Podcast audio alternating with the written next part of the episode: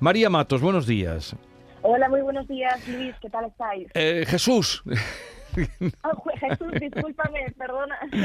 Eh, disculpada, disculpada. A ver, eh, háganos usted, eh, en fin, una mm, valoración de por qué se ha dado esta subida en la compraventa de viviendas, qué significa el mejor marzo en 15 años con una subida de operaciones en torno al 26%. Exactamente, e incluso si nos vamos a, los datos de Andalucía, eh, la variación interanual es mucho mayor, rozando casi el 40% interanual. Tenemos eh, 12.200 y pico compraventas en este mes de marzo y la hmm. variación es el del 37%. Esto eh, deja clarísimo eh, que este primer trimestre ha llegado pues eh, todavía mucho más fuerte y mucho más dinámico porque ya veníamos desde 2021 viendo unas cifras de auténtico récord, de auge total de compraventas y ahora pues sí ya podemos constatar que este inicio de, la guerra no ha impactado directamente en esa búsqueda de, vivienda y como vemos ese interés por comprar, al menos de los particulares nacionales, sigue totalmente en auge y sin eh, frenarse. Lo que nosotros eh, creemos es que probablemente este, este, este, este gran número, estas grandes cifras, sea un poco eh, la aceleración por parte de los ciudadanos para intentar sortear de alguna manera ese cambio inminente en los tipos de interés, esa subida anunciada por el Banco Central Europeo y por eso estamos viendo cifras tan dinámicas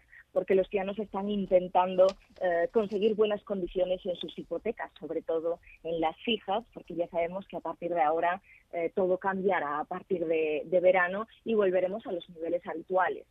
Entonces, Sí, pero esta compraventa de viviendas, este subidón, además en Andalucía, eh, un 37% lo que ha subido, ¿es de vivienda nueva o, también de vivienda usada? La mayoría es de vivienda usada, aunque sí podemos eh, decir que la obra nueva también ha repuntado en esas, eh, en esas operaciones. De hecho, está viviendo también un dinamismo y un auge sin precedentes desde el estallido de, la pandemia.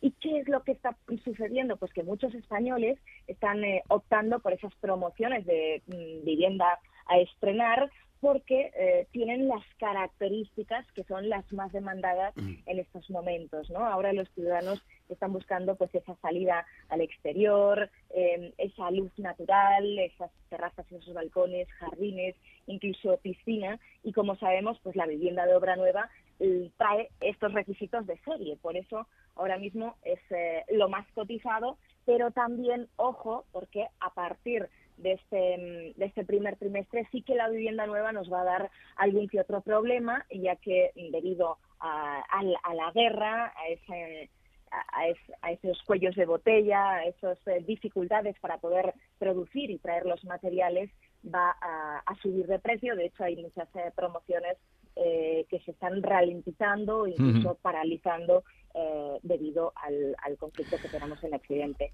¿Y, ¿Y, esta compra de vivienda, este incremento, mm, es para vivienda, para vivirla, eh, para buscar esa acomodación después de como eh, se han descubierto dificultades que tienen para vivir en una casa en tiempo de pandemia, o para invertir, porque también el Airbnb está haciendo estragos dentro y en el centro de las ciudades?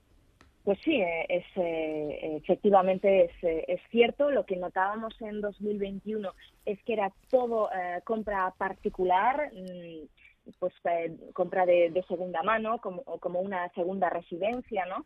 Em, para, para, irse a, disfrutar un poco a lo mejor del campo, de la playa. Pero ahora lo que estamos viendo en este primer trimestre es que también se ha despertado ese apetito inversor de los particulares, atraído por esa vivienda como valor refugio, ¿no? En un contexto que podemos decir em, de, leve inseguridad económica. Entonces, sí que eh, sí que hemos visto cómo los ciudadanos cada vez le dan más valor a la vivienda y pues eh, mm, los pequeños ahorradores también han salido, también eh, han puesto el foco en este activo eh, refugio que podemos decir que es la vivienda para evitar perder valor em, valor, el valor de su dinero, ¿no? Poder adquisitivo. ya sabemos, con los niveles de inflación desbocada, pues el inmobiliario siempre ha sido un, valor refugio frente a la incertidumbre. Bueno, pues María Matos, directora de estudios y portavoz de Fotocasa, gracias por estar con nosotros. Un saludo. Muchísimas gracias. Y ya estaremos atentos a lo que vaya pasando. Un saludo, buenos días.